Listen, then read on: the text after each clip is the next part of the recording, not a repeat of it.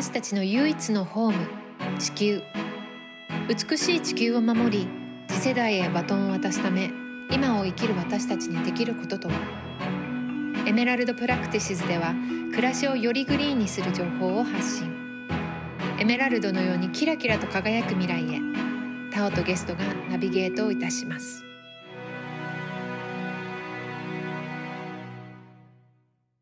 日はですね菜食栄養学エキスパートの山崎由香さんにお越しいただいております。由香さんよろしくお願いします。よろしくお願いいたします。ちょっとこの菜食栄養学エキスパートっていうのは私も初めてあの聞いたんですけども、はい、どういった、はい、ご職業でいらっしゃいますか？私も今年2020年からこの菜食栄養学エキスパートとして活動しているんですけど普段は、はい、まあ、あのインスタグラムを通して菜食のおうちご飯について発信したりとかあとはノートを通して菜食栄養学についての情報をまとめて発信したりあとはオンラインセミナーで菜食栄養学についての講座を開いています。でそれ以外にもあの企業の方と一緒にレシピ開発をしたりコンサルをしたりあと栄養学についての内容とかあとレシピの連載を書いていたりもします。うん。そうなんです。私もインスタグラムの方でゆかさんの発信を知ってですね本当にね笑顔の素敵な女性なので皆さんも もしご存じない方がいらっしゃったらねノートの方もちょっとこれから私も拝見させていただきたいんですけども本当に魅力的な発信をされているので是非皆さんチェックしていただければなと思うんですが今日はですね私自身ヴィーガンになってまあ食事がプラントベースを基本に食事をとっているんですけども、はい、私もやっぱり成り立ての頃とかちょっと迷ったことだったりとか、うん、栄養ってこれで足りてるのかなって不安になったこととかあったので、はい、まあこれからねあのプラントベースダイエットやってみたいなと思う方とかもあの不安がねある方いらっしゃるかなと思うのでその辺を今日ゆかさんに、えーとお話しいただければなと思っております。ゆかさん自身もプラントベース菜食家なんでしょうか？はいそうです。ちょうど4年前の11月1日からもう完全にヴィーガンっていう選択を取り続けようと決めたので今、はい、ヴィーガン生活5年目ぐらいですね。きっかけってどんな感じだったんですか？きっかけなんですけど大学カナダに進学しましてそこで栄養学を学んでいたんですけど、うん、その大学生活1年目の一番基本的な栄養学の授業を受けていた時に、うん、あの気づいたことが2つあってまず1つが、はい。動物性の食品を食べなくても植物性の食品をバランスよく食べていれば人間に必要な栄養素を全て補えてしまうっていうことと、あと2つ目が、まあ、飽和脂肪酸とかコレステロールとか、まあ、現代人が摂りすぎているって言われている栄養素プラス、まあ、取りすぎると良くないって言われている成分が多く含まれている食材っていうのがほとんど動物性の食品だったっていうことに気がついて、植物性の食べ物だけで大丈夫なのになんで食事ガイドにまだ動物性の食品が必須の食品として紹介されてるんだろうっていうのがすごく当時の私には不思議でその頃からそのなんで自分って動物性の食品食べてるんだろうとかなんで健康保険機関とか国が動物性の食品の摂取を進めているんだろうっていうのを真剣にこう考えて調べるようになって、はい、まあ、それからいろいろと、まあ、裏事情だったり、まあ、本当にあの動物製品の体への影響もそうですしやっぱり動物の扱い方とかエシカル面の問題もそうですし気候変動の話とか今まで私が知らなかったことをたくさんこう知る機会があってそこから、もうビーガン以外の選択肢っていうのがなかなかもう腑に落ちなくなってしまって、一番ビーガンっていう選択肢が私の納得できる、腑に落ちる選択肢だったのでそこから徐々にビーガン生活に移行して今ではもう完全にビーガンの生活っていう感じです。そうなんですよね。知れば知るほどやっぱりまあ後戻りはできないし戻りたくないし今の生活がね、心地よくなっていくんですけどもやっぱり自分でね調べるのがなかなかまあ忙しかったり難しかったりされる方もいるんですけどもそのそもそも植物だけで足りてるって今ゆかさんがおっしゃったんですけど、はい、栄養って家庭科の授業なんかで6つでしたっけ？分かれてる。基礎そうですね。必須栄養素というか結構中学高校とかで学ぶのが3大栄養素とか5大栄養素っていうお話なんですけど、まあ、大体重視されているのが5大栄養素の方で、炭水化物、タンパク質、脂質ビタミンミネラルの5つなんですけど一般的な食事の場合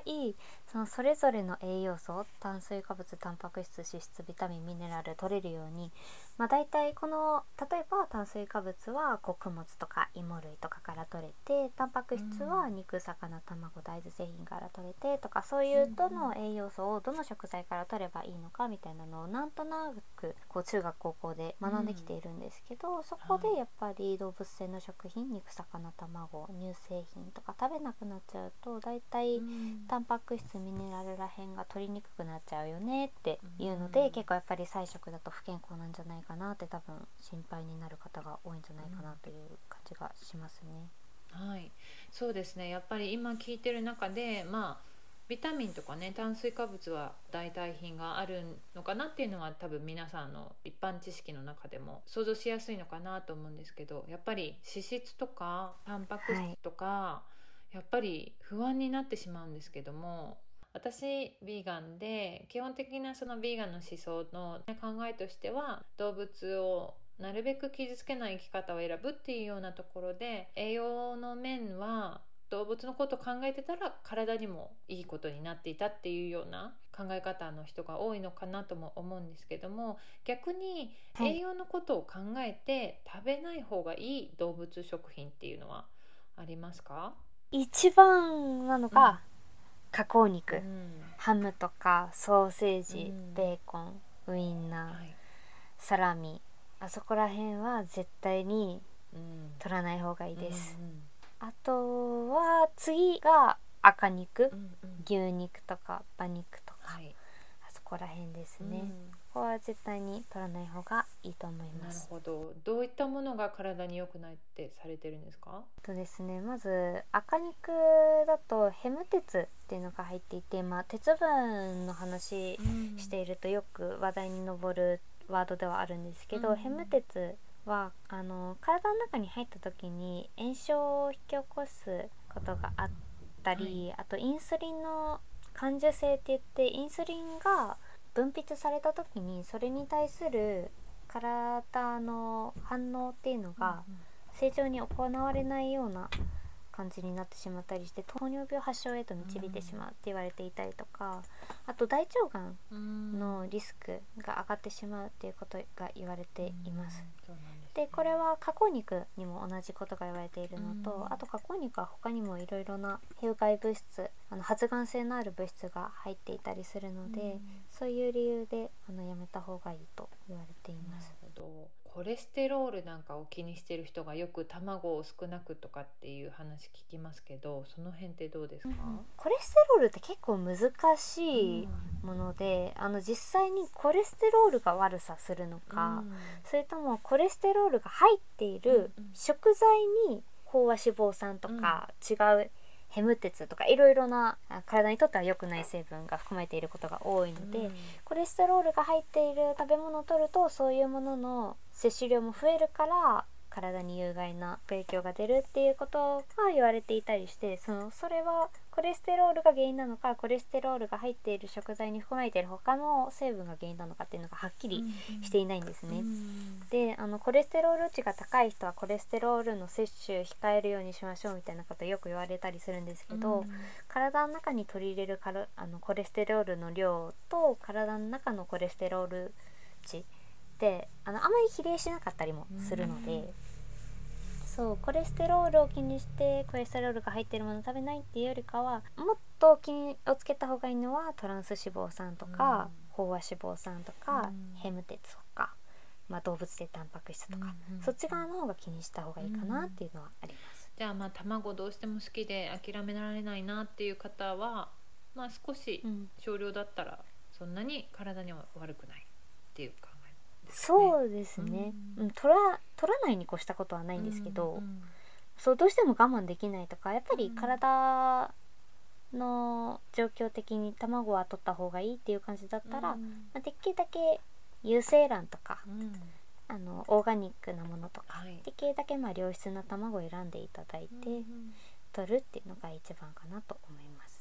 やっぱりまず菜食でバランスの取れた食事をするためには、うん。まず、まあ、一般的なノンベジの食事と菜食の違いっていうのをちゃんと把握する必要があって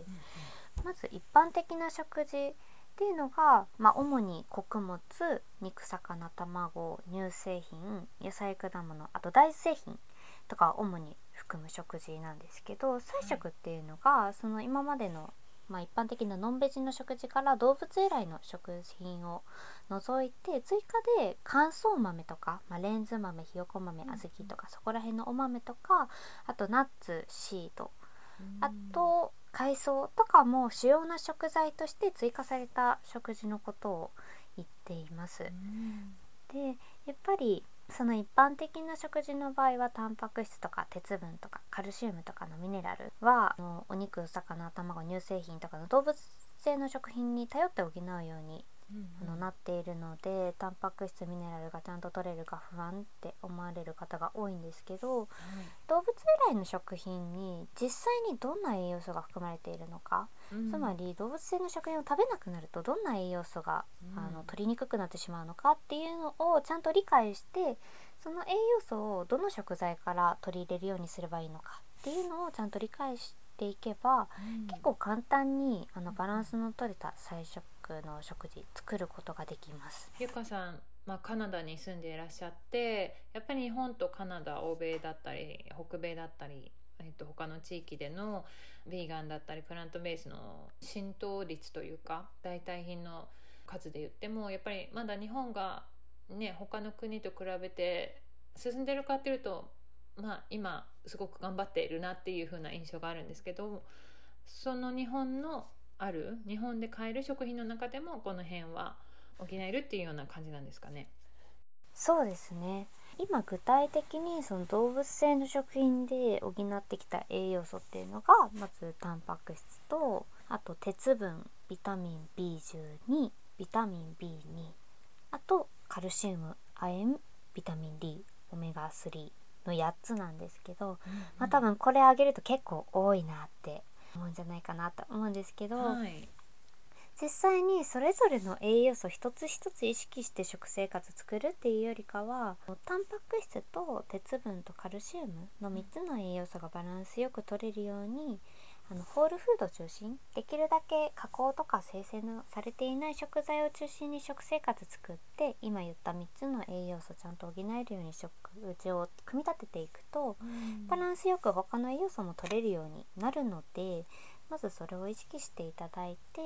であと追加でサプリとかあのちょっと特殊な方法を使って取らなきゃいけない栄養素が3つあってはい。ビタミン B12 とビタミン D とオメガ3の3つなんですけど、ここだけちょっと特別な注意が必要なんですけどそれ以外の栄養素についてはタンパク質鉄カルシウムがちゃんと取れるように、うんあのどの食材にここら辺の栄養素が入っててどれぐらい食べればいいのかっていうのだけちゃんと把握してできるだけそれを達成できるように日々意識するっていうだけであのかなりバランスの取れた食事になるので、あのそれほど気にする必要はありません。でタンパク質もやっぱりタンパク質不足になるんじゃないかって思われてる方多いんですけど、世界的に見ると私たち人間が食べているタンパク質の65%がすでにあの植物性のタンパク質なんですね。なので、ま、あの今までのノンベジの食事でタンパク質源みんなお肉お魚とか卵って皆さん思っていらっしゃるんですけど実際に自分が食べている普段のタンパク質の半分以上はあの植物性例えば穀物とか豆とか野菜とか果物にも入ってますしいろいろな食材にタンパク質実は入っていて特にもうタンパク質が凝縮されまくった食材が動物性の食品っていうだけであの菜食の食事でも全然タンパク質取れるのでそうタンパク質全然取れなくなっちゃうって思っている方多いんですけどうん。でもタンパク質ちゃんと取れますってうん。いうのだけちゃんとお伝えしたいなと思って皆さんの中の印象としてもしかしたらそうですねお肉から取れる例えばお肉 100g から取れるタンパク質とじゃあそういった植物性のもの 100g から取れるタンパク質の量っていうんだとやっぱりすごく量をたくさん食べないと同じようなタンパク質が補えないんじゃないかっていう風な印象があるかなと思うんですけど。確かに動物性の食材というか、まあ、お肉とかの方が、まあ、凝縮されている食材ではあるので、植物性の食材ってあんまり凝縮されたタンパク質源っていうのがなかったりするんですよね。まあ、揚げて言うとお豆腐とか、大豆ミートとかあそこら辺は生成されているのでちょっと結構タンパク質多めかなっていうのではあるんですけど、うんうん、でもあの現代人はタンパク質取りすぎている人の方が多かったりするぐらいなのでそうなんですね。そうそう。なのでタンパク質が凝縮された食材を取る必要はあまりなくてできるだけ加工のされていない例えば穀物で言ったら白米じゃなくて玄米とかパスタで言ったら白いパスタじゃなくて全粒粉のちょっと茶色いパスタにしてみるとかパンでも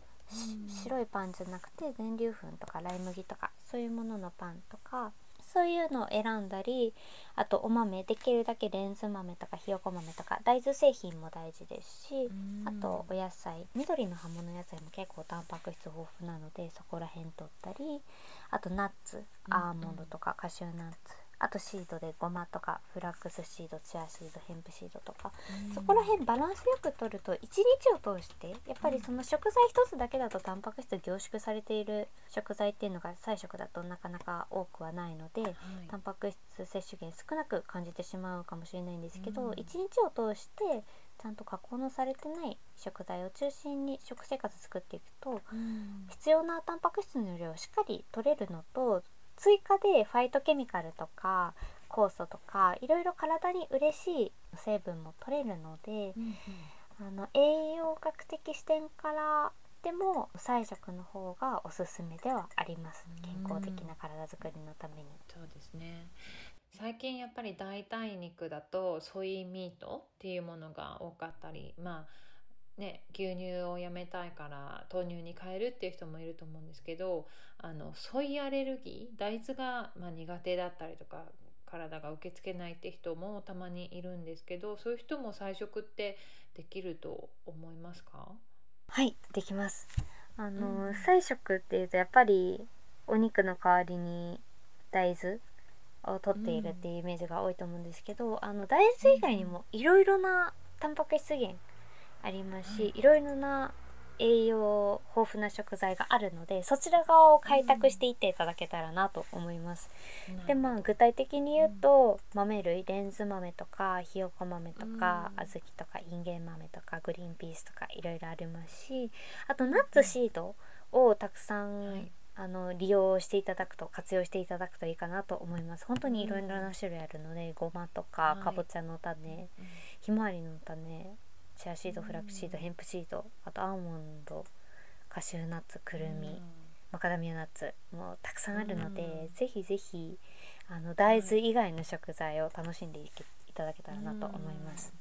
今タンパク質をざらっと教えていただいたんですが鉄分とカルシウムについてもこの辺の食材がいいよっていうのを教えていただいてもいいですか？あはいもちろんです。鉄分とカルシウムが豊富なのは、うん、葉物野菜でいうと小松菜とか、うんうん、モロヘイヤとかあと大根の葉っぱとかとっても豊富です、うんうん、で他のお野菜でいうと切り干し大根はかなり鉄分とカルシウムの宝庫なので、ぜひぜひあの取り入れていただきたいなと思います。この辺の青菜って生で食べるのと料理しちゃうのとだと鉄分の量とかって変化してくるんですかね？鉄分の量自体は変化しないんですけど、うん、基本的にお野菜のあのミネラルとかは調理した方が吸収されやすいです。あそうなん、ね、ビタミンだと、うん、そうあの水溶性のビタミンとかは火に弱かったりするので加熱するとちょっと量減っちゃうことはあるんですけど、うん、でもカルシウムとか鉄とかは火にかけても全然破壊されないっていうのと逆に野菜が消化されやすくなって体の中で吸収されやすくなったりするので、ミネラル面で見ると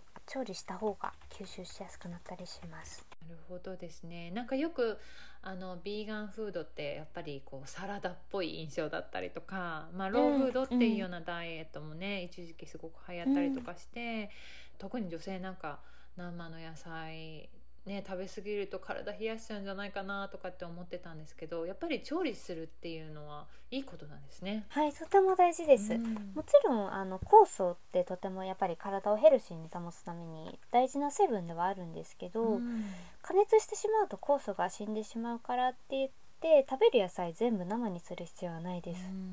まあ半々ぐらい。あと季節によって冬とかはやっぱり体冷ややすくなっちゃうので、そういう時期は温野菜多めにしたりとか、うん。自分の体と相談してやっぱり冷たいもの食べたくなくなっちゃうと思うので冬の間は、うん。そういう時は生野菜食べなきゃってストレス自分にかけるよりも食べたいものを食べる。っていうのが大事になってきます。なるほど。なのでちゃんとやっぱりお鍋のお野菜食べたくなったりとか、うん。煮物とか食べたくなると思うので、はい、うん。と他のあの食材で鉄分とかカルシウムの宝庫なのが、うん。乾燥豆あの小豆とかレンズ豆ひよこ豆とかとあとナッツとかシードもすごく豊富でうんうん。ナッツだとアーモンドカシューナッツシードだとゴアあごまとかうんチアシードとかとても入っています。うん。あとよく見落とされがちなのが海藻なんですけど、うん。昆布とかわかめとか海苔とかひじきとか、まあ、ひじきって鉄分の宝庫ってまあ言われてたんですけど、うん。あれはちょっと調査の段階であの鉄鍋で茹でたひじきに鉄分が多かっただけでひじき自体には鉄分そんなに多くなかったっていうこともあったんですけどそう。なんかひじきは鉄分の宝庫ってわけじゃないんですけどでもカルシウムたくさん入っているのでぜひぜひ取っていただきたいなと思います。ちょっと海藻が出たので、まあビーガンの話ではないんですけどちょっとあのお聞きしたいのがあの私今カリフォルニアに住んでるんですけどもアジア系のスーパーマーケットとか行って、まあ、輸入されてるそういう海藻のものを買うとですねあの発がん性があるので気をつけてくださいっていうようなステッカーが貼ってあったりするんですけど、あーはいはいはい、何のはい、ことを言ってるんでしょうかあれって。あれってひじきですかね、うん、ひじきとかに多いですね。わかめもたまにあるかな。海藻なんですけど取れる場所によって、うんヒ素っていうものが入っていて多分はいヒ素中毒とか耳うんにしたことあるかなと思うんですけど、はいそういう成分が多かれ少なかれちょっと入っているんですね、うん特にひじきに一番多いって言われていて、うんだから海外だとひじきはできるだけ取らないようにしてくださいって言われてることがあるんですけど、日本だと全然そういうこと話に上らなくて。うん。っていうのもまず日本人はもう長い食文化からもうひじきに入ってるヒ素とか、うん。であんまりその毒が体に影響しないっていうのもあるんですけど、うん。海藻に入ってるヒ素はあまり有害ではないっていう話も出ていて、やっぱりヒ素って言っても有機ヒ素とか無機ヒ素とかあの一口で言ってもいろんな種類があって、うんで海藻に入っている種類のヒ素はそれほどあの有害ではないっていうのが分かっているのであのあまり気にする必要はないんですけどでも、まあ、取りすぎないようにだけ気をつけていただければなと思います。うんあのひ海藻を取るってなってもそうひじきだけとかじゃなくてバランスよく、まあ、食生活全体にも言えることなんですけどできるだけ一つの食材にこだわらずにあの偏りすぎないように幅広く取り入れるっていうのがとても大切になってきます。うん今ちょっとその、まあ、海外とのっていうあの食生活の、まあ、歴史とかっていう話にもちょっとなったのでこれもまた私の素朴な疑問なんですけどもやっぱりこの人間ね何種類か人種っていうものがあると思うんですけど私たちの中でも、まあ、黄色人種と他の、まあ、白人黒人だったりラテン系だったりとかあの細かく言うといっぱいあると思うんですけどその人たちとやっぱり取るべきものあと多く取っていいものそうでないものっていうのが変わってくるもんなんですか、変わりますね。あのまずやっぱり遺伝子的に人種的に体の中での消化吸収のプロセスとかやっぱり欧米人とアジア人だと腸の長さとか違うじゃないですか。ああいう感じで、そうそう食べたものが体の中でどう消化されて吸収されるのかっていうのもまたちょっと違かったりあとそのもともと体質的にこの食べ物は消化しづらいとか消化しやすいとかその遺伝子的に合ってる食材合わない食材とかもあるので私はカナダで栄養学学んでいろいろな数値とか覚えてたんですけど日本に戻ってきてから日本人向けに菜食栄養学セミナーあの開くってなった時にまたいろいろ数字とか調べ直してるとやっぱり日本人向けの数値違かったりとかするんですよね。そうなんですね、はい、なのでそうあの全人類に当てはまる栄養学とか栄養素の摂取すべき数値とかはなくて、やっぱりあれはただただ基本であってまあ理論上この数値で健康体保てるよみたいな感じでは今までの研究結果で割り出された数値ではあるんですけどやっぱり個人差ありますし、うん、なんか一人一人人間の顔が違うように私たちの体内も違うので、みんなあの個性を持った体だと思って、うん、この人はこれをこれだけ食べてたのに全然便秘にならないし肌荒れもしないのになんで私は肌荒れするんだろうとか、そういうのあると思うんですよ。すね、便秘になった肌荒れするし、そういう場合はその一般的に健康って言われてるものとか他の人がやってて健康であるものある習慣とかを自分に当てはめて考えるっていうよりかは自分の体と相談して食べた後に自分の体がどう感じるのかなってこの習慣続けてて私健康かなとかそこら辺あのちゃんと自分の体と対話して生活するっていうのもとても大切になってきます。やっぱり栄養学っていうそう学問やってると科学ベースになってるのでもうこういう証拠が出ててこれが健康のはずだからって思ってる方多いと思うんですけどやっぱり一番大事なのは自分の体に耳を傾けることですね。ね、一番最初にゆかさんはあのカナダで学ばれたことが人間基本的にお肉を食べなくても栄養は取れるっていうお話だったんですけどやっぱり今の話だとヴィーガンの思想だったりとかっていうものには共感できるけど体がやっぱりお肉を欲するっていう場合もあるんでしょうか？私はあると思います。あの歴史的にあの狩猟生活とかしていた人種もあるので、そっち側の遺伝子が強い方だと、やっぱりお肉とか魚とかそういう動物性の食べ物からしっかり栄養素を取るようにプログラミングされている可能性もあるのであの、私も遺伝私学とかはやっていないのであの、うんうん、これは正しいことを言えているのか自信はないんですけどでもやっぱりこの人は小豆を全然美味しく食べられて便秘とかもないのに小豆食べると便秘になっちゃうとかいう人もいますし他の人はさつまいも食べてて全然調子いいけど私食べるとなんかすごくお腹にガスがたまって不調だとか多分本当に人それぞれ多分身近にいる人でもあの人はご飯が好きだけど私はパン派とかいろいろあると思うんですよ。それ体内でも一緒で自分の食の好みもそうですけど自分の腸がこの食材好んでうまく消化できるとかそういうこともあるのでそう私は4年くらい前からビーガン生活始めて特に体調不良もなくて多分私の体に合っている生活ではあるんですよね。なんですけど、やっぱりどうしてもいろいろな事実知ってビーガン生活すごくやりたいけどでもやっぱり野菜だけの生活だとどうしてもエネルギーが出ないとか、うん、なんか肌荒れしてしまうとか疲れが取れないとか、そういう方もいらっしゃってそれはただただ菜食の栄養学の知識がなくてうまく菜食を通して栄養素を取れていないっていう可能性もあるんですけど本当に体が菜食にあまり合わない状況になってしまっているってこともあるので、あのその場合は臨機応変にやっぱり自分の体を一番、あの大切にしないと何もできないのでやっぱり健康っていうのがとても一番大切なことなので、あの環境のためとか動物のためにヴィーガン生活したいっていう方いらっしゃるのはすごく分かりますし、お気持ちも痛いほど分かるんですけどやっぱり自分を大切にするっていうこともとてもとても大切なことなので、もしヴィーガン生活やってみて自分のできる限りの知識を尽くして健康的な生活頑張ってみたけどやっぱり合わないなっていう場合はどっかであの折り合いつけてちょっと卵は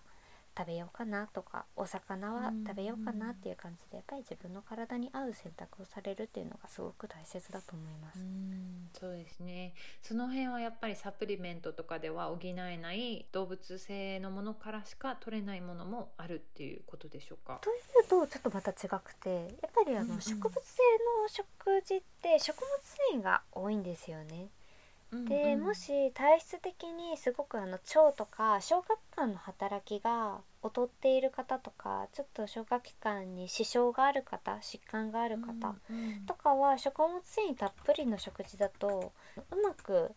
食べ物の消化吸収できなくて栄養素をうまく吸収できなかったりして疾患ができてしまったりとか腸の内側が傷ついちゃっていて食物繊維たくさん取るとその傷が悪化してしまうとか本来の本当の健康体の人だと菜食ってすごくいい食事ではあるんですけどどこかしらに疾患があったりして食物繊維少なめのもの食べないとうまく消化吸収できないっていう方はちょっと卵とかお魚とか取り入れないとうまくタンパク質摂取できないとかそういうお話はありますね。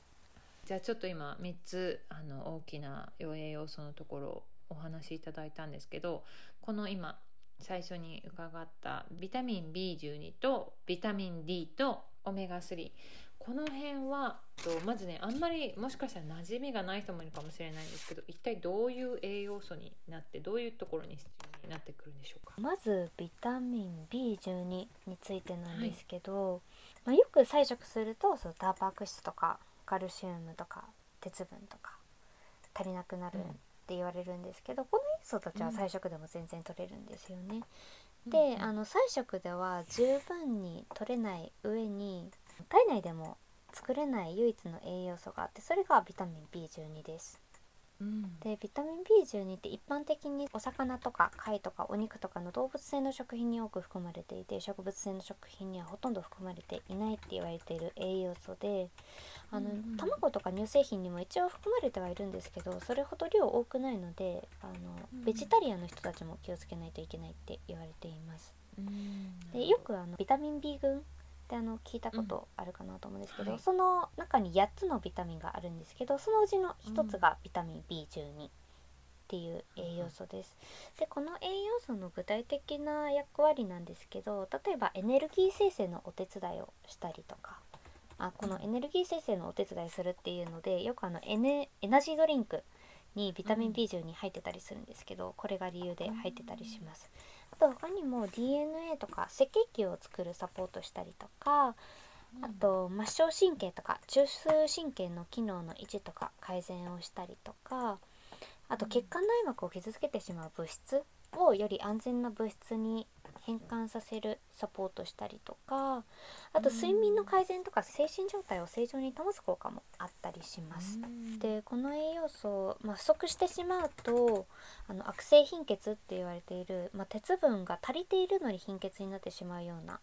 症状とかあと軽度の認知症みたいな症状が出たりあと神経損傷のせいで手足がしびれたりとか感覚が麻痺してしまったりとかあと吐き気嘔吐下痢とかの消化器官の不調とかが出てしまったりします。そうで菜食してる人はこのビタミン B12 が入っている食材とかサプリを通してこの栄養素を摂取しないといずれ欠乏症になってしまうのでちゃんと摂取する必要があってでよはいくこの栄養素体にいくらか貯蔵されている分があるから欠乏症すぐに起きないから、まあ、急がなくても大丈夫だよみたいなこと言われている方いらっしゃるんですけど人によって、あの貯蔵量違うので欠乏症があの菜食始めて数年後、まあ、23年後とかに起きることもあれば数ヶ月で起きてしまうこともあるので、まあ、菜食始めたらできるだけすぐにこのビタミン B12 摂取源とかサプリ取り入れるのがおすすめです。うんなるほど。ちなみにこれは動物のどういった食品に入ってる含まれてるものなんですか？お肉とかお魚うん。に一番多く含まれているって言われています。私はあのいろいろ調べていてそのお肉自身ではなくてあの土からうん取れるもので、土を間接的に食事と一緒に食べてる動物に含まれたりするっていうようなうん。話も聞いたことあるんですけど、はい。おっしゃる通りなんです、はい、そう。そのお肉とかお魚とか貝に含まれているビタミン B12 は彼らがビタミン B12 を作り出したっていうよりかは自然界にあるビタミン B12 とか、うんうん。あとはまあ家畜の場合はサプリ投与されてたりとか飼料に混ぜ込まれてたりするんですけど、うんそういうビタミン B12 を摂取してそれが体に蓄積されてそれを私たちが食べてるみたいな感じになっています。でまあ私一番最初の方にその菜食でもバランスよく食べていれば必要な栄養素を全て摂取できるって言ったと思うんですけど、唯一今の、まあ、社会だといろいろもう農業も不自然な形になってしまった状態だとビタミン B12 っていうのはやっぱり自然由来のソース摂取源っていうのがなかなかない栄養素ではあってこれは唯うん。一サプリとかあと添加されているこのビタミン B12 が添加されている食品から取らないと難しい栄養素ではあります。でそうさっきタオさんがおっしゃっていたようにそのビタミン B12 本来どこから来るのかっていうとその自然界のお水とか土にいる微生物が作り出すもので、あの昔は今ほどあの口に入れるものがあの衛生的に管理されていなかったので飲み水に含まれていたりとか昔あの井戸水とかため池とかのお水ろ過して飲んだりとかしていたのでそういう飲み水に含まれていたりとかあと土がもっと肥えててあののうん。農薬とか使わずに栽培してた時代には食用の植物とかにも含まれていたんですね。でも今はもう良くも悪くも飲み水はきれいにされちゃったっていうのとあと土壌がどんどん痩せてしまって土壌汚染とかもあって微生物の量が昔よりすごく減ってしまって土の中にあるビタミン B12 の数も減ってしまっていてなのであの実際の植物私たちが食べる植物にはもうビタミン B12 の量ほとんどなくなってしまって家畜も今餌からは十分にあの大豆とか穀物とか結構食べさせられてるんですけど、そこの餌にもうビタミン B12 ほとんど入ってない状態になってるので彼らもサプリ投与されてるか、まあ、飼料にビタミン B12 混ぜ込まれているっていう感じで、まあ、大元をたどってしまうと現代を生きる私たちが摂取しているビタミン B12 って、まあ、直接私たちがサプリから取ってるか動物たちが投与されたサプリを間接的に取ってるか、あとは食品に添加されたものを取っているっていうののん。のがほとんどです。不思議な話ですね。そう。天然の魚介類には天然のビタミン B12 入ってるんですけどそれ以外はもうほとんど天然じゃないって思った方が正しいですね。なる。ほど。そうなんですね。このビタミン12って結構私がヴィーガン始めてからもいろんなところでここにも入ってたこっちにも入ってたみたいな、あうんうん。の新発見みたいなニュースが結構聞こえてきたりするんですけど、はい。なんか私が聞いたのは、まあ、緑茶に入ってるとかうんあと何だったっけな、まあ、それこそ海藻にもちょっと入ってるとかいろんな噂があるんですけど、うん。ゆかさんどうお考えですか？と、まあ、ビタミン B12 って一口に言ってもいろいろな種類があってシアノコバラミンとかメチルコバラミンとかそのちゃんと活性化されているものなのか不活性なのかとかいろんな種類があって、うん、やっぱり海苔にも入っていたりとかスピルリナにも入っていたりとかクロレラにも入っていたりとかキノコにも入っていたりとかいろんなお話があるんですけどでもうん一番重要なのはそれが入っているのはいいんですけどそれが頼れる信頼できる摂取源なのかちゃんとそれを摂取源として取って体の中でちゃんと利用されるのかっていうお話でうん。そこのお話を始めると海苔の場合海苔とかスピルリナっていうのは研究結果によって結構バラバラなんですよね。なるほど。そうちゃんとビタミン B12 の栄養素として体の中で利用されるかどうかってなってまだ不透明なところが多くて、うん。なのでやっぱり自分の脳にダメージ与えないためにも変な認知症とか貧血とかにならないためにもまあ今はまだ詳しいことが分かっていない状況ではちゃんとサプリとか、まあ、ニュートリショナルイーストみたいなあのうんうん。ビタミン B12 が添加されている食品で確実な摂取源を使って摂取するっていうのが一番安全です。なるほど。私もサプリを取ってるんですけどたまに忘れちゃうんですけどやっぱり毎日取るのがおすすめですか？おすすめの取り方はもし毎日取る場合だったら最低25マイクログラム入っているもの、25マイクログラムからだいたい100マイクログラムのシアノコバラミンっていう種類のビタミン B12 があるんですけどそれはい。を毎日取るのがおすすめです。でもし1週間に何回かあの毎日は取りたくないなっていう方は、あのまた同じシアノコバラミンが1000マイクログラム入っているものを週に2回ぐらい取るっていうのがおすすめです。なるほど、はい。えー、面白い。ありがとうございます、それがじゃあビタミン12ですねそしたら、ビタミン D ですかね。この辺はどうでしょう、とビタミン D なんですけど、うん。ビタミン D は結構面白い栄養素でして、このビタミン D 必須栄養素の中で唯一体の中で生成することのできる栄養素です。なんですけどやっぱりどうやって体の中で生成するのかっていうのも知らないといけないのと、あと菜食だと食材から取ろうとするとかなり意識的に取らないと、なかなか取れない栄養素ではあるのでちゃんと取り方覚えていただきたい栄養素ではあるんですけど、うん。ビタミン D ってカルシウムとすごく関わりのある栄養素で骨の健康にとても関与しております。はい例えばカルシウムの吸収を助けたりとか血液中のカルシウムの濃度を調節したりとか、うん。あとカルシウムが尿を通して外にあの体の外に出されちゃうことを一生懸命抑えてくれたりとかしてくれます。他にもいろいろな臓器例えば筋肉とか心臓とか脳とか膵臓とか甲状腺とか生殖器官とかを正常に機能させるために必要な栄養素だったりとか、あとうん細胞の成長とか成熟をコントロールしたりとか、あとインスリンの生産の調節をしたりとか血圧の調節をしてくれたりとかあのすごく働き者の栄養素です。でビタミン D がちゃんと取れていなかったり体の中でちゃんとうまく生成できてないと、うん。骨関連の病気やっぱり骨の健康にすごく関与している栄養素なので例えば骨粗しょう症とか、あの骨がスカスカになって骨が折れやすくなってしまう病気になってしまったり、あとは骨が柔らかくなってしまう病気、うん。あの正常な硬い骨が形成されるために必要なプロセスがちゃんと起こらなくなってしまってうん。骨が柔らかくなってしまう骨軟化症っていう病気があるんですけどそのリスクが上がってしまったりとかします。はい。他にもそう糖尿病とか心臓病とか脳卒中とかがんとかの生活習慣病とか、あのリウマチ性関節炎とかお聞きしたことあるかなとか思うんですけど、あのあと認知機能の低下とかのリスクも高まるって言われています。なるほど。で菜食する人は食事からビタミン D 取りにくくなってしまうので、うん。ビタミン D 不足になりやすいと言われてるんですけど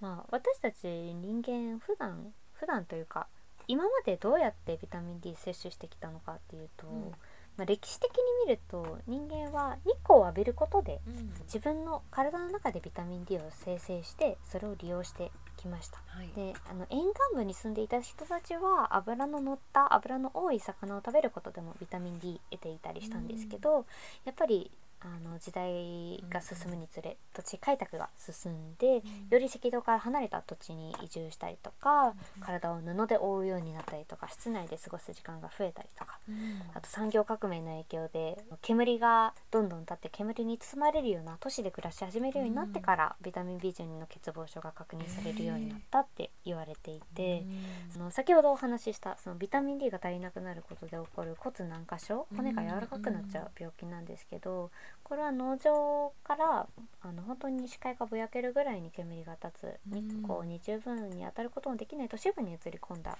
家族が、あのかかることがそう多かったって言われていてうん。産業革命の病気とも言われていて。でそういう時代に骨軟化症にかかってしまった。うん。方の治療として有効とされたのが日光とか UV ライトに当たること、はい。とあとタラの肝臓の油から取れる成分を取ることのどっちかだったんですけど、そうその時のあのタラの肝臓油から取れる成分っていうのが現在ビタミン D って言われているもので、うん。その日光とか UV ライトに当たることでその治療に有効だったのも人間の皮膚が日光に当たるとビタミン D を作ることができるうんっていうことからだったんですね。なので、まあ、ビタミン D は本当に近代化の進んだ現代特有の栄養素で本来はうん。わざわざ食べ物から取らなくても大丈夫だった栄養素なんですけどやっぱりあ現代の私たちは紫外線対策とか、うん。あとはまあ今リモートワークとかで室内でずっとこもって仕事をしたりとかうんそうそういうので、まあ、現代特有の栄養素です。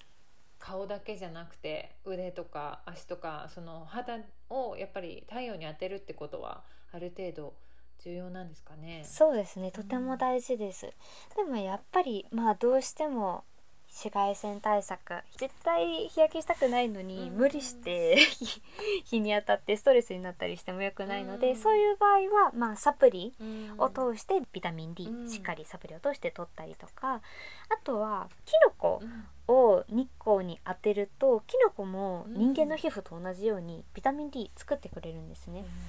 なので、うん。日光に当てたキノコを食べるっていうのもおすすめです。うん。だいたいキノコにはエルゴステロールって言われるあの紫外線 B 波に当たるとビタミン D に変換される成分が入ってるんですけど、うん。あの最近の市販のキノコは屋内で育てられてるのでビタミン D 含んでいないことが多いんですけど、うん。あの買った後の刈られた後のキノコでも食べる前に23時間日光に当てることでビタミン D 十分に生成させることができるので、うんぜひあのキノコの種類何でも大丈夫なのであの生しいたけでも干ししいたけでも大丈夫ですしえのきとかうんまいたけキとか。ノコってすごいですよね。私本当キノコすファンで。ごいです。あー嬉しいです。うん。もうぜひぜひたくさん取り入れてください、うんそうキノコ全然大量に食べなきゃいけないわけじゃなくて、うん。1日 10g ぐらいで大丈夫なのでうん。しいたけだと12枚とかは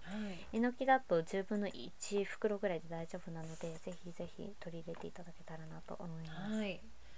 オメガ3の方に移っても大丈夫でしょうか？そうオメガ3よくそのビーガンになって魚食べないってなると DHA とか EPA うん。大丈夫なの、って言われたりすると思うんですけど、まあそれ関連であのオメガ3についてちょっとお話ししていこうかなと思うんですけど、はい。まずオメガ3について話す前にうん。ちょっと高不飽和脂肪酸とオメガ6についてもちょっと説明する必要があるのでそこはい。ちょっとお話ししていこうと思います。お願いでまずその高不飽和脂肪酸っていう脂肪酸があるんですけど、うん。これまあすごくまあ簡単に言ってしまうと健康にいいって言われている脂肪酸の一種で、はい。大きく分けてオメガ3とオメガ6の2つの脂肪酸グループに分けられます。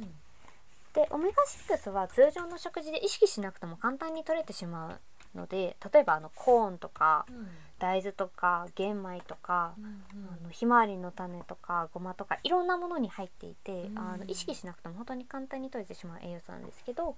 オメガ3は逆に意識しないと取れないあの摂取源が本当に限られている栄養素なので、うん。あの意識的に取る必要があります。うんでオメガ6とオメガ3は免疫とか炎症反応を調節する働きのある物質を作るのに使われていたりとか、うん。あと細胞膜の構成要素として使われたりとかあと神経系機能とか視覚に必要な成分です。で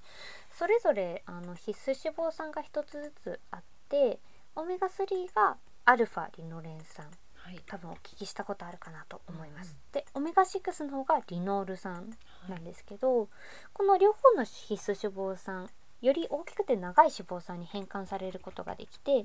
オメガ3の場合は EPA とか DHA うん多分皆さんが今までお聞きしたことあるうん栄養素、であとリノール酸オメガ6のリノール酸から作られるのが GLA ガンマリノレン酸と AA アラキドン酸っていう種類の脂肪酸なんですけど、うん。このあの長い大きい脂肪酸はホルモンみたいな働きをする物質を作るのに使われていて、うん。あの血液凝固とか血圧の調整したりとか免疫反応とか細胞分裂炎症作用の調節とかいろんな作用をしたりあとさまざまな病気の発生とか進行とかにも関与しています。うんうん。で、まあ、ここまでのお話でちょっとお分かりいただけたかなと思うんですけどそのオメガ3は EPA とか DHA あの菜食だと EPA とか DHA をその直接取ることはできないんですけどアルファリノレン酸をしっかりと取ることができていれば体の中で EPA とか DHA に変換されることができるので、うん。その菜食の場合はアルファリノレン酸をしっかり取るっていうことに焦点を当てて、うんオメガ3の摂取意識していただければなとうん。思うんですが、はい。そうあの実際にどれぐらい取ればいいのかっていうと今一般的に言われてるのがあの18歳から49歳の男性が1日 2g で、うん。同い年の女性が 1.6g って言われてるんですけど、うん。やっぱり菜食の人は EPA とか DHA 直接取ることがほとんどできないので、まあ、一応海藻とかに含まれてはいるんですけど、うん。あまり量多くないのであの菜食をしている方は一般的なあの目安量のだいたい2倍ぐらい取るといいって言われていて成人男性だと1日 4g 女性だと 3.2g ぐらいのアルファリノレン酸取るのがいいよって言われています。で、まあ、摂取源として私がおすすめしているのがアマニ油とかエゴマ油とかあとはフラックスシードチアシードとかなんですけど、そう大体チアシードとかフラックスシードはあの1日大さじ2杯ぐらいでフラックスシードの場合はできればミルサーとかミキサーとかであの家で粉末状にしていただいたものを取っていただく方がちゃんとあの中の栄養素も消化吸収されやすくなります。うん、なるほどでそうアマニ油とかエゴマ油の場合はだいたい小さじ1から大さじ1杯ぐらいであの十分この今言っている量を取ることができるので、はい。1日だいたいそれぐらい取れるようにしていただけるといいかなと思います。うん。じゃあオメガ3はその油だったり、まあえー、とシード系を食べてると、まあ B12 とかよりはサプリじゃないものから取れやすいっていう感ね。そうですね。うん DHA、EPA を直接はあの取ることはちょっと難しかったりするんですけど、うんその今言った量をちゃんと取れるようにアルファリノレン酸のうん量を十分に摂取できていれば体の中で DHA と EPA を取れるのでわざわざサプリであの取る必要はないです。うん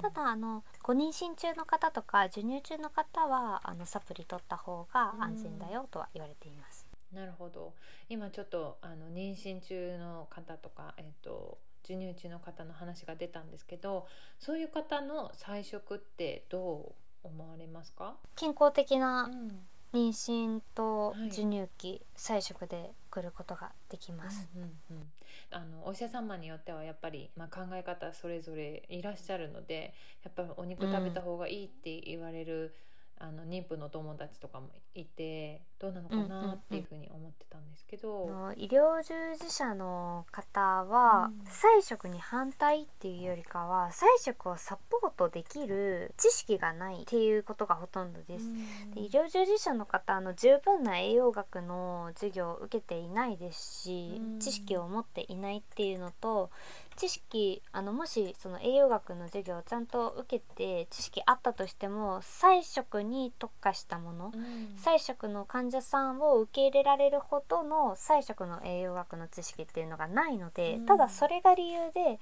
いや今まで習った栄養学の知識情報からだと菜食ってなると、うん。お肉お魚食べられなくなってこの栄養素も足りなくなるから無理じゃんっていうことで、うん。否定されることが多いんですけど、うんあの菜食の栄養学をちゃんと分かっている方だと、うん。あの菜食でも全然安全に妊娠して出産できて健康的な母乳で赤ちゃんを育てることもできますよっていうのをちゃんと自信持って言ってくださるので、まあ、実際にその自分のことを担当してくださるお医者さんがもう菜食の知識ない方だったらもうそれはまあ否定されたとしてもちゃんと今事実として菜食で健康的に妊娠期うん。過ごすことができますし授乳期も過ごすことができるので、うん。信頼されている健康保険機関のうん。ステートメント、どういうことを言っているのかっていうのをちゃんとお医者さんに伝えて、まあうん、これでも大丈夫ですっていうのをお伝えすれば大丈夫かなとは思います。なるほど。そう。でもあのただただ医療従事者に反対されたからといってあの彼らはまあお客さんのことをうん。患者さんのことをしっかりサポートするために彼らが持っている知識の中で一生懸命サポートしてくれてはいるんですけど、うん。ただ単に菜食に対する知識がない方が多いので、うんうんまあ、そういうことは結構ありえます。うんうん。でもあの菜食でも安全ではあるのでご安心ください。よかったです、逆に乳幼児幼いお子さんとかも同じように大丈夫って考えていいんでしょうか？はい、うん。大丈夫です。うん。いや今これ聞いてるお母様たち自信が出たんじゃないかなと思うんですけど。はい、やっぱり子育て期とか妊娠している時とかはいろいろな情報に翻弄されて、もう何どの選択すればいいかわからないとなると思うんですけど、はい。あの菜食でも大丈夫です。でもちゃんと知識をつけてどのサプリを取らなきゃいけないのかどの栄養素を取らなきゃいけないのかっていうのはすごくすごくやっぱりその時期って今までなかったものを生み出しているうん。組み立てて作り出している時期ではあるので何か特定の栄養素足りないとすぐに悪い結果につながってしまったりはするので、まず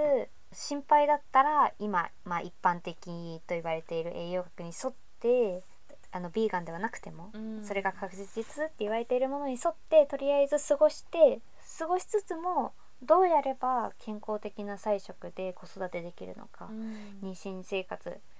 あの過ごせるのかうん授乳期迎えられるのかっていうのをちゃんと知識でつけてあもうこれ気をつけてれば大丈夫なんだなっていうのが分かったらうんそれに移行していくっていうのが一番かなと思います。もうちょっと私質問が止まらないんですけどもお時間もあるのでどうでしょう？あのゆかさんの方からここあのお伝えしておきたいっていうのがあればぜひお願いします。今このポッドキャストをお聞きの皆さんはきっと菜食とかビーガン生活とかご興味持たれている方が多いんじゃないかなと思うんですけどまあもし始めるとしたら楽しむことを忘れずにむしろそれを最優先するくらいの勢いで、ぜひぜひ無理しないであの取り組んでいただけたらなと思います。やっぱり食生活のシフトって、あの食生活って簡単に変えられるって思っている方いらっしゃるんですけどやっぱり文化的な側面とか、はいあの今までの思い出とかいろいろなものが詰まった、あの生活の一部ではあるのであのゆっくり焦らず自分のできるところからあの短距離走だと思わずマラソンだと思って自分のペースで一歩一歩着実に進んでいった方が楽しく長くあの遠くへ行けるのでそんな、うん。あの心持ちで完璧を最初から目指さずできるところからはい。できる限りっていうとあの心持ちで取り組んでいただけたらなと思います。そして皆さん自分の体を大切に、うん。ありがとうございます。素敵なアドバイス。お聞きになってる皆様がもっともっと知りたいと思った時にゆかさんのどういうものを調べるともっとこう情報が得られますか？先ほどノートとインスタグラムは伺ったんですけどセミナーとかっていうはい。のをやられたりしてるんですよね？はい。とセミナーは私のインスタグラムのアカウントのリンクから、あの予約ページ飛べるようになっているので、うん。もしあのご参加希望されている方はぜひぜひそちらからご予約いただけたらなと思います。でノートの方にもはい先ほど、うん。ありがとうございます。そう先ほどお話しした栄養素についてもっと細かく書いてあったりとか摂取源のリストとかうんまとめてあるので、あのもし実際にちゃんとそういう情報を手元に持って菜食チャレンジしてみようかなっていう方とかもっと細かい情報欲しいなっていう方はぜひぜひノート見ていただけたらなと思います。インスタグラムの方は私の日常の食生活とか、うんあの晩ご飯とかの料理載せているのでそちらでもあの目的にもあの、本当にちゃん。と実際にどういう食べ物を食べるのかっていうのを分かりやすくまとまっていると思うのでぜひぜひご覧いただけたらと思いぜます。ひぜひです。もうゆかさん本当にありがとうございます。私も 時間が許される限りもっといろいろ聞きたいんですが、本当に今日はありがとうございました。あこちらこそありがとうございました。楽しかったです。りがとうございます。じゃあ今日はこの辺で失礼いたします。エメラルドプラクティシズでは Twitter や Instagram などでも随時情報をアップしているのでそちらのフォローもよろしくお願いいたしますそれではまた次回監修協力はオノリリアン音楽はジェームス・マレンがお届けいたしました